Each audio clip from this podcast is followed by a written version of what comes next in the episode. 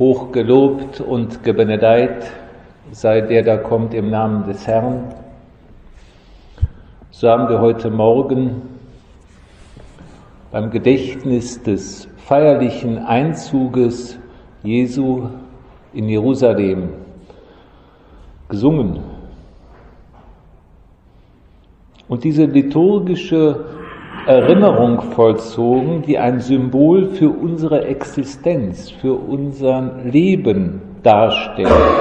Denn wir Christen betrachten uns nicht als Angekommene, sondern als Pilger. Wo immer wir sind, was immer wir tun, wir sind auf dem Weg, nicht etabliert. Bei diesem irgendwie wenig triumphalen Einzug Christi, gestattete er zum ersten Mal in seinem Leben, was er vorher ausdrücklich abgelehnt hat, dass man ihn öffentlich als Messias verkündete. Denn er wollte vorher, dass man ihn an seinem gewöhnlichen Tun an der Art und Weise, wie er als Mensch lebt, erkennt und nicht durch Marketing sozusagen. Nicht also durch das Außergewöhnliche, sondern an seinem gewöhnlichen Menschsein, das er vollendet lebte. Wir betrachteten schon, dass die Gnade uns zur Volllebendigkeit verhilft. Und dieses sein gewöhnliches Menschsein das mit Abstand den größten Teil seiner Erdenjahre ausmachte, lebte Christus wirklich auf göttliche Weise, vollendet. Betrachten wir daher diese erste Etappe im Leben Christi, die auch die erste Etappe im jedes Christen sein soll, die oft übersehen wird und vergessen wird jene 30 Jahre, in denen er ohne Aufsehen ganz normal und natürlich in einer Familie, in einem Dorf in Nazareth aufwuchs. Als Kind, als Kind armer Eltern, denen er, Gottes Sohn selbst, gehorchte und so vieles von ihrer Erziehung übernommen hat. Das ist staunenswert. Ja, das soll der Weg jedes Christen sein. Die, die erste, der erste Schritt des Christseins. Betrachten wir also jetzt diese erste Etappe, wo der Herr unauffällig anerkennungslos, irgendwie verborgen lebte. Betrachten wir diese bewusst gesuchte Verborgenheit. Wir zögern vielleicht, wenn wir hören Verborgenheit Gottes, als ob es sich bloß so um ein zierliches Versteckspiel seitens Gottes handelte. Aber der Prophet Jesaja nennt uns einen Grund dafür, wieso diese Verborgenheit Gottes für uns so heilsam ist. Dieses so, erst so langsam erkannt werden. Er ruft nämlich aus, wahrhaftig, wahrhaftig, du bist ein verborgener Gott.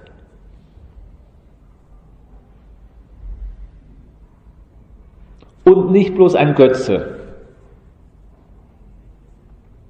Kann jetzt nicht die ganze Stelle lesen. Aber das ist der Gegensatz. Götzen, liebe Brüder, sind falsche Unbedingtheiten, könnten wir sagen. Und Götzen sind immer sichtbar, weil der Mensch sie sich selber nach eigenen Vorstellungen hergestellt hat. Und deswegen kann man sie hinstellen oder wegstellen, je nach Belieben. Aber der wahre Gott ist ein, ein lebendiger Gott, nicht instrumentalisierbar. Was waren die Götzen etwa der Römer? Mars, Venus, Apollo. Sie wussten genau, dass das Bilder waren, aber sie sagten, Mars, das ist Durchsetzungskraft. Venus, die weibliche Attraktivität. Apollo, Intelligenz. Das sind die Lebenskräfte, auf die wir unser Leben bauen. Das ist durchaus nicht weit entfernt von manchen gegenwärtigen Heiden. Aber diese Götzen, die kann man eben nach Belieben hin und her stellen.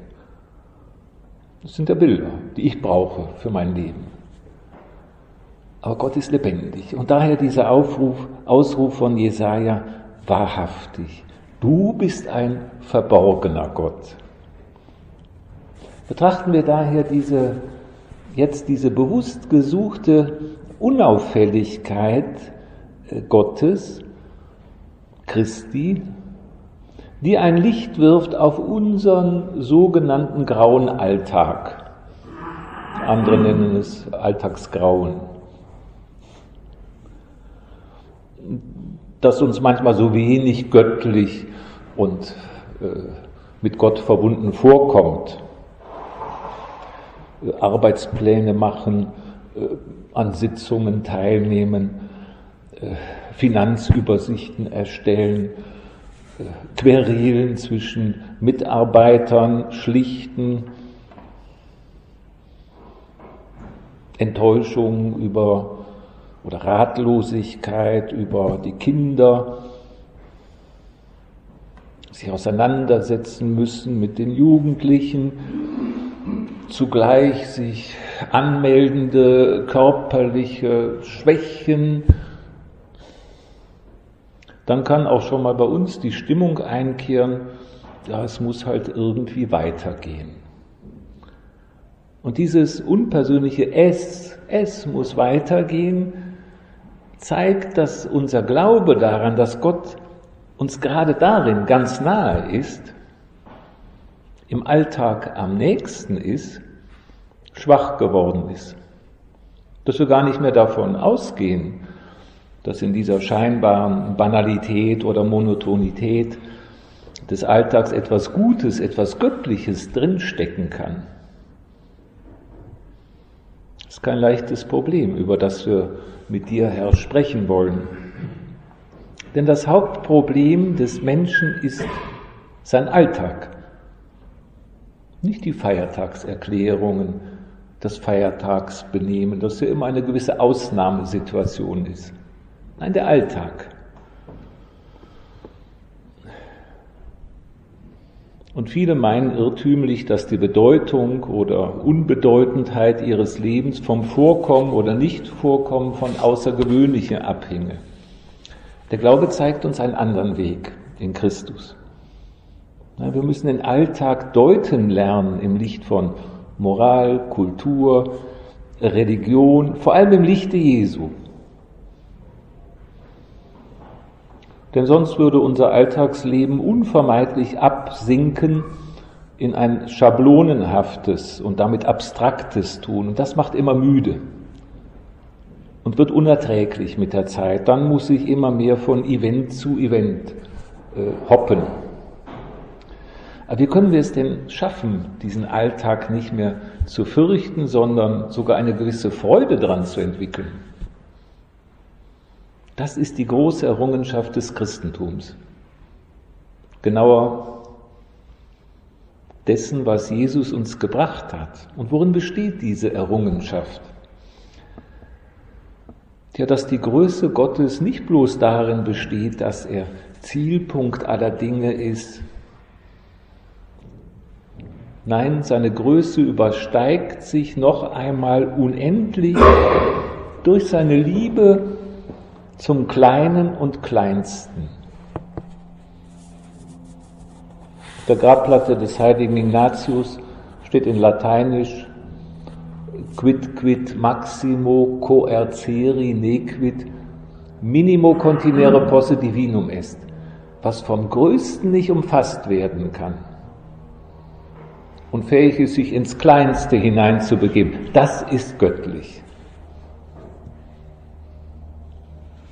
Ist natürlich nur ein Abglanz aus dem 16., und 17. Jahrhundert äh, von einem viel älteren Satz, den wir aus der Liturgie kennen, der sich auf Maria bezieht.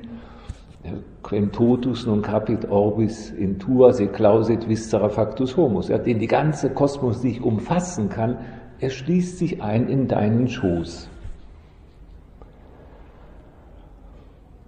Schauen wir also auf Jesus, auf dich, Herr, wie du deinen Alltag gelebt hast. Im Hebräerbrief finden wir die Worte Christi bei seinem Eintritt in die Welt, die erkennen lassen, wie er das tut.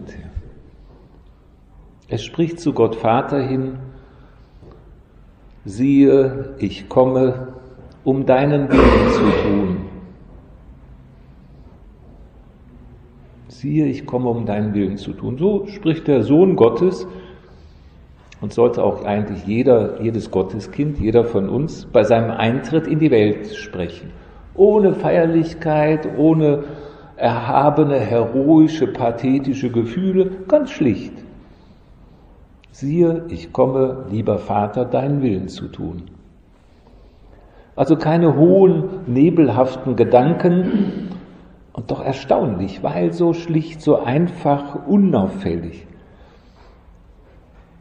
Es ist die Einfachheit Gottes, die sich in ein menschliches Schicksal einschließt für 33 Jahre. Diese wahnsinnige Liebe Gottes, ein Abstieg Gottes aus der Herrlichkeit des Himmels hinein in die gewöhnliche Normalität eines Menschen. Gott begibt sich in die Haut des Geschöpfes. Ein unglaubliches Mysterium. Er wird Kind, junger Mann, Erwachsener, Arbeiter wie alle anderen, geht das Risiko ein, nicht gleich erkannt zu werden, was Papst Benedikt in seinem Jesusbuch so stark unterstreicht. Er verbirgt sich ja, aber nicht um sich zu verstecken, sondern indem er in das gewöhnliche Leben eines Menschen eintritt. Eher das vollendete Abbild des Vaters, von dem wir sagen, Gott von Gott, Licht vom Licht, wahrer Gott vom wahren Gott, sagen wir jeden Sonntag. Er, der die innersten Pläne des Vaters für diese Weltveranstaltung, in der jeder von uns eine Zeit lang 70, 80 Jahre mitmacht, kennt, er steigt hinein in diese Einfachheit eines menschlichen Schicksals. Da können wir uns auch selber schon fragen, liebe Brüder, was sagen wir denn bei unserem Eintritt in die Welt morgens früh? Sagen wir überhaupt was? Oder sagen wir, ja, muss sein, äh, leider muss ich raus und rollen irgendwie nur aus dem Bett. Sprechen wir zu, versuchen wir zu Gott hinzusprechen? Vielleicht wie die frommen jüdischen Mütter es ihren kleinen Kindern beibrachten. Sobald sie ein bisschen sprechen können, bringen sie ihnen auf Hebräisch den Satz bei, ich danke dir, Vater Allmächtiger, du hast mir meine Seele zurückgeschenkt. Groß ist deine Gnade.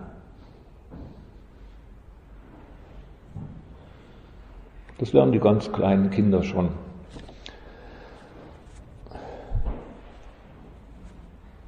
Jesus sagt, einen Leib hast du mir gegeben. Mit Leib ist natürlich nicht nur, nicht nur die Aminosäuren gemeint, sondern nein, alles, was zur Leibhaftigkeit des Menschen dazugehört, die ganze Kultur, Arbeit, alles.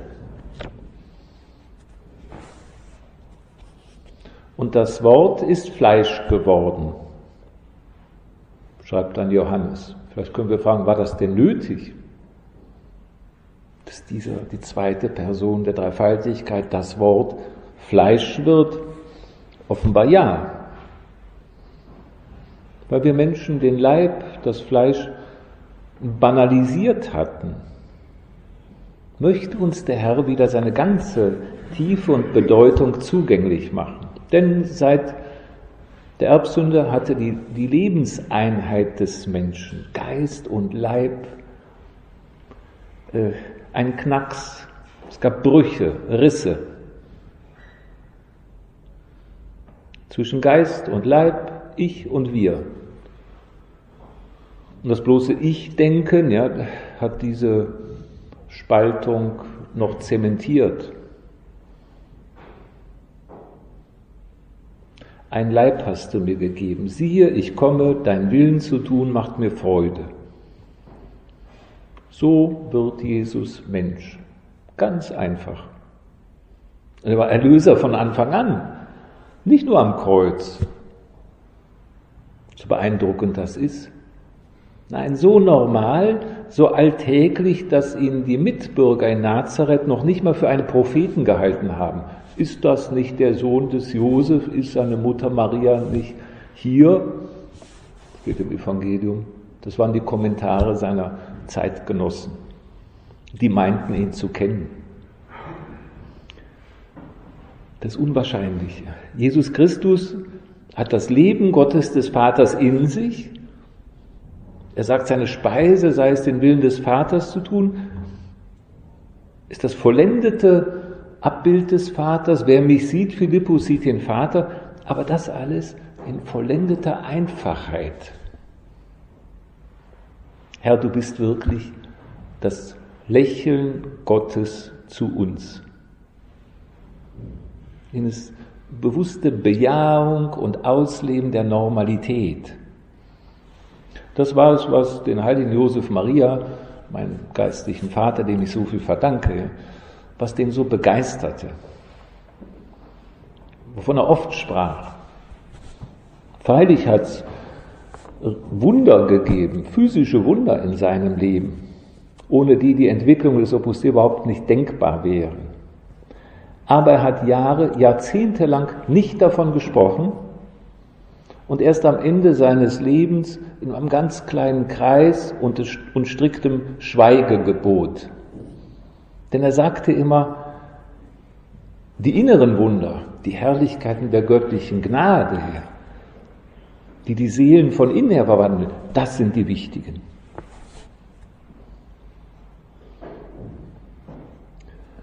Ja, diese göttliche Einfachheit, die sollte auch uns begeistern. Diese Vorliebe für das alltägliche, sensationslose, lautlose, für alles Natürliche.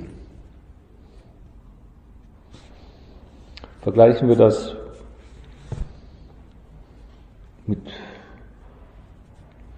dem, was viele Menschen, Zeitgenossen von uns, vielleicht wir selber auch manchmal, die mit aus Oberflächlichkeit mit dem scheinbar bloß grauen Alltag nichts anzufangen wissen.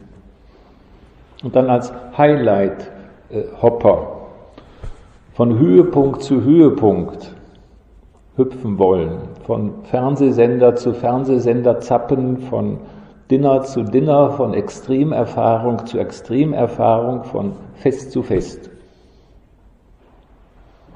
Aber wir müssen sagen, die Chesterton der Dichter, der katholische Dichter so schön sagte, wer die Schönheit und die Poesie, die im Alltag steckt, nicht merkt, lebt allem Anschein zum Trotz in einer kleineren geistigen Welt, in einer abstrakteren und daher weniger realen Welt und wird immer unzufriedener.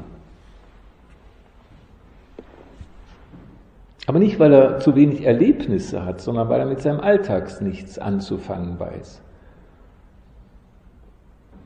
Und das Tragische ist, dass man immer mehr Erlebnisse dann sucht. Abwechslung. Ich hab so, der Held der Arbeit hat gearbeitet. 16 Stunden. Ja, da brauche ich Abwechslung. Nein, die Schönheit in der Arbeit, im Alltag zu entdecken. Das Geheimnis des Alltags zu entdecken. Normalität ist nicht Normalismus oder Konformismus, sondern muss bringt uns der Glaube bei vom von den Personen her gesehen werden. Wir müssen zurückfinden zu personaler äh, Normalität. Denn Kern des Alltags ist das, was zwischen Personen passiert. An stillschweigenden Übereinkünften. Und da haben wir ein unvergleichliches Modell als Christen. Die heiligste Dreifaltigkeit. Denn da sehen wir, was personale Normalität ist. Da wird das gemeinsame Wesen auf je personale Weise von jeder der drei göttlichen Personen ja, personalisiert. Und wir ahnen schon, ja, Normalität im Alltag sind ein Kunstwerk, sind was Geheimnisvolles. Das Gemeinsame wird mit je eigener Nuance gelebt. Ja, der Alltag ist eine Dimension, die der Welt des Unglaubens völlig unzugänglich ist. Und Jesus erschließt uns die Tiefe unserer Existenz, die Bedeutung des Alltags, die Nichtgläubigen entgeht. Eine Bedeutung, die bis in die Ewigkeit hineinreicht. Schauen wir jetzt auf Jesus selber, um das zu konkretisieren. Wenn Jesus redete, spürten alle Menschen, da gibt es keine Spaltung zwischen äh, seinen Worten und seinem Leben. Sie sagten es auch, er sprach wie einer, der Vollmacht hat, nicht wie die Pharisäer. Seine Worte hatten Substanz. Sie bewirkten, was sie sagten. Da gab es keine Nebenabsichten, kein Opportunismus. Hier dieses sagen, dort jenes sagen, je nach Gesicht. Aber auch keine Starrheit oder Steifheit der Gesetzesauslegung, etwa wenn er die, Pharisäer, seine Jünger Sonntag, Sabbats, Ehrenpflücken, ihn anklagen, dann unterschied er zwischen kasuistischen Gesetzen und apodiktischen Gesetzen, wie Papst Benedikt so schön äh, erklärt hat und das ist wichtig für unsere Zeit auch, dieser Unterschied. Und wenn wir auf Jesus schauen, dann war er auch nie zerstreut oder verzettelt. Schauen wir auf eine Situation, in die er hineinkam.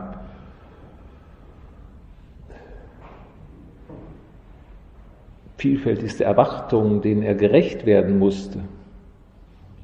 Und bei allem blieb er er selbst, sei es beim Feiern auf der Hochzeit in Kana, genauso wie am Kreuz. Sei es bei der schweigenden Tischlerarbeit in Nazareth, genauso wie bei der Auferstehung. Immer war es ein ganzer Gott, nicht ein bisschen weniger Gott da in der Werkstatt.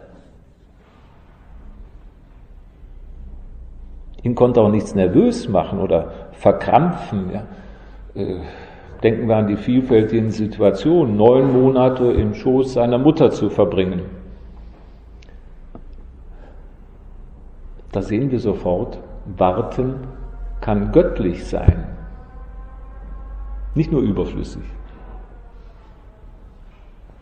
Seiner Gewohnheit nach ging er in die Synagoge, lesen wir. Also Gewohnheiten haben kann göttlich sein nicht nur ein Ritus. Nach seiner Auferstehung bereitete er, Gott selber, also den Aposteln das Frühstück vor. Das heißt da Brot und Fisch auf einem Feuer. Frühstück vorbereiten kann mystisch sein, ein göttlich.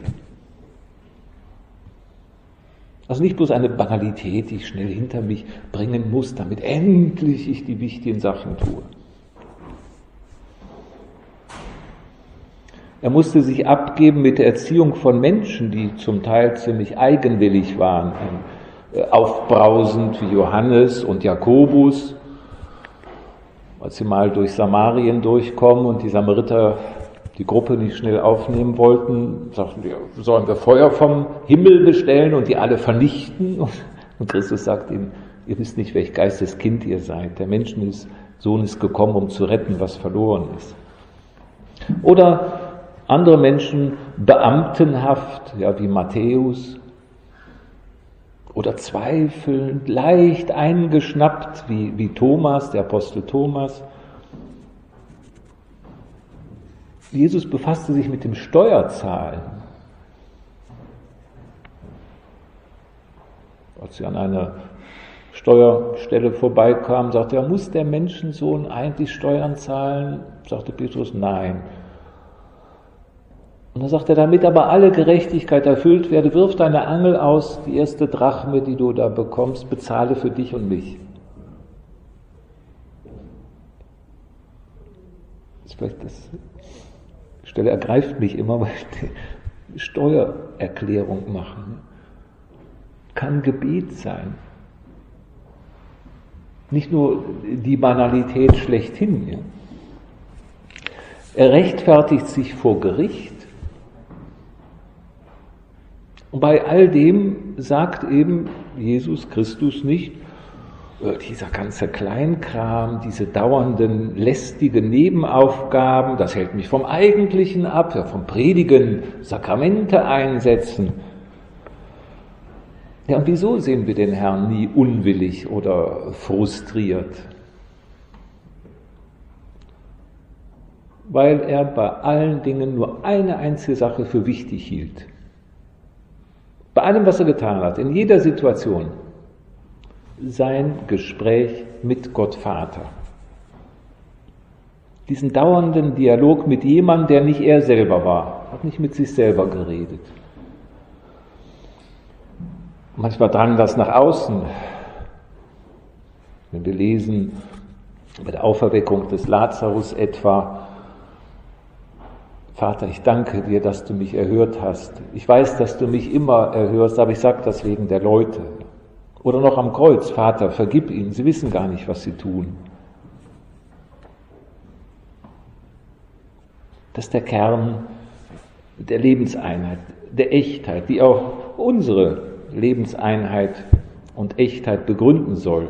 Herr, du bist wirklich das Urbild aller Lebenseinheit.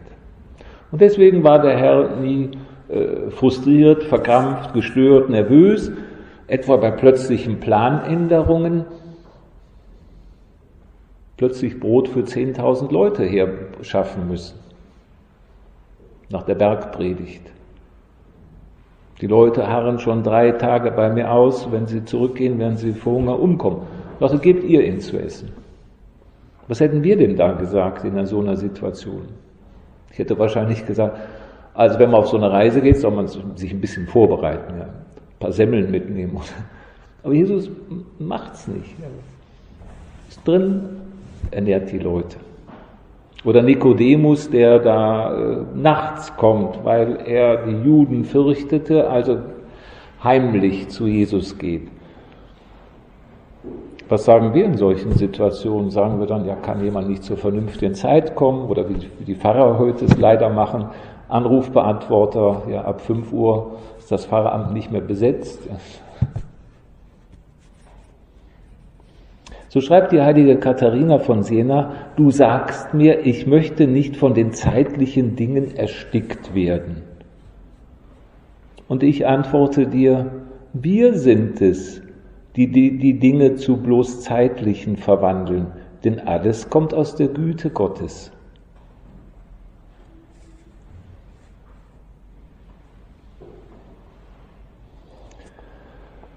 Jesus hatte, wie er sagt, das Leben in sich.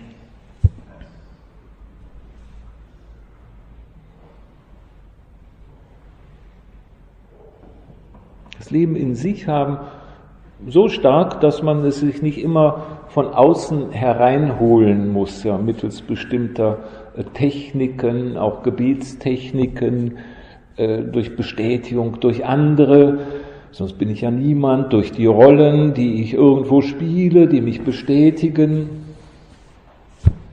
die konservative Rolle oder die progressive Rolle oder die, die Rolle äh, des weisen Großvaters oder die Rolle äh, des braven Angestellten. Ein böses Wort im Deutschen.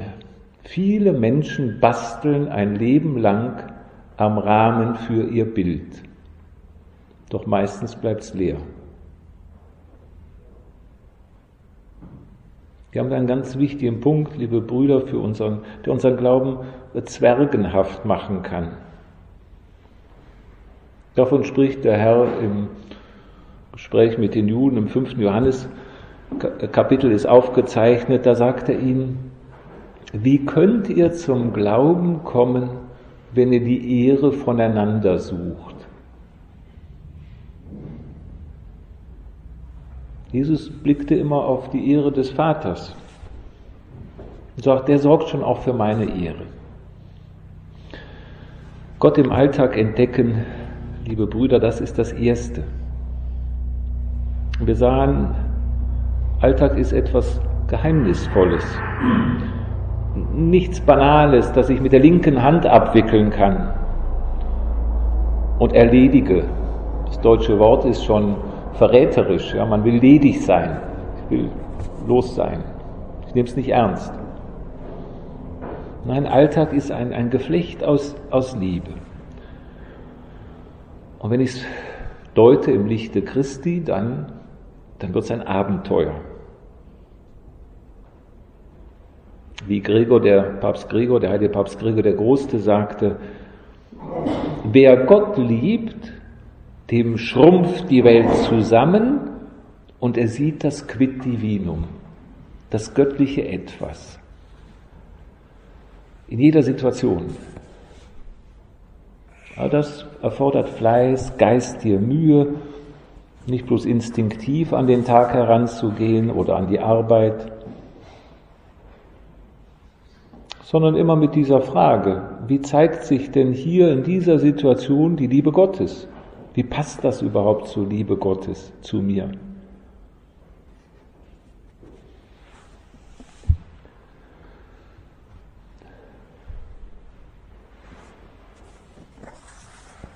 Herr, hilf uns auf die Fürsprache deiner Mutter, unseren Aktivismus zu überwinden.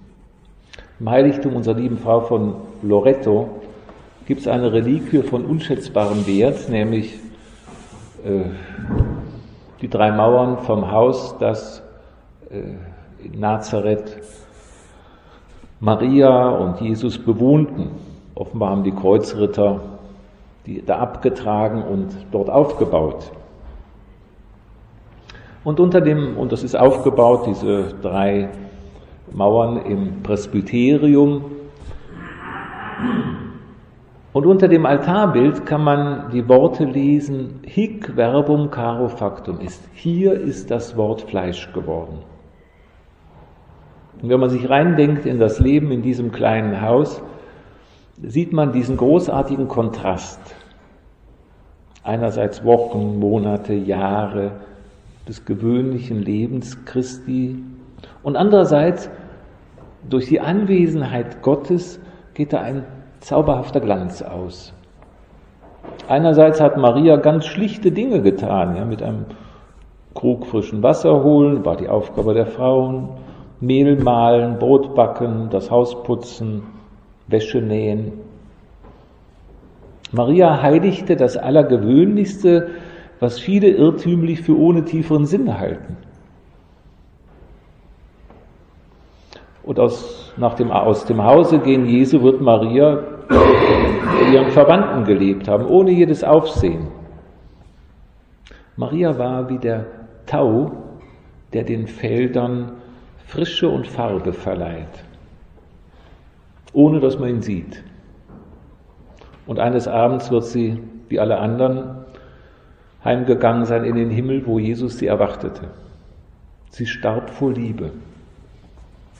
Mit derselben Einfachheit, mit der sie gelebt hatte. Und für dieses Leben Mariens gibt es nur eine Erklärung, das ist die Liebe. Das war der Sinn ihres Lebens. Aber was für ein Sinn. Liebe bis zum äußersten zufrieden dort, wo Gott sie haben wollte. Und diese Liebe bewirkte es auch, dass selbst die unscheinbarste Geste bei Maria niemals hohl war, sondern voller, vollen Geheils.